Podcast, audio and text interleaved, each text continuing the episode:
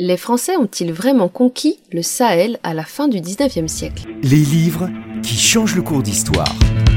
Une série produite par l'Encyclopédie d'histoire numérique de l'Europe Sorbonne Université, avec le LIP, le laboratoire d'innovation pédagogique de Nantes Université. C'est à cette question que répond l'ouvrage de Camille Lefebvre, Des pays au crépuscule, le moment de l'occupation coloniale, Sahara-Sahel, en dépassant le mythe de la conquête coloniale volontiers propagé en Europe à la fin du XIXe siècle, selon lequel les militaires européens se seraient emparés de vastes territoires africains par la force de leur héroïsme et de leur supériorité militaire.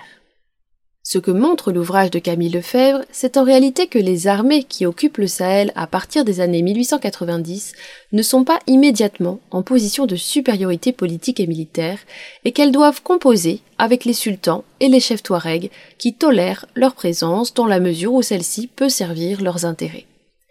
Mais comment expliquer que les Français ne se soient pas tout de suite imposés par leur supériorité militaire?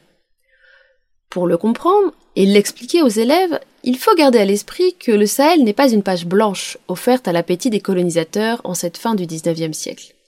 Comme dans le reste du continent africain, les sociétés sahéliennes ont leur histoire propre, leur organisation sociale, politique, militaire et religieuse. Les premiers militaires français qui occupent le Sahel à partir des années 1890 sont des étrangers dans un monde qu'ils ne comprennent pas toujours et dont ils ne maîtrisent pas toujours les codes. Ainsi peuvent-ils confondre un esclave avec le vizir d'un sultan.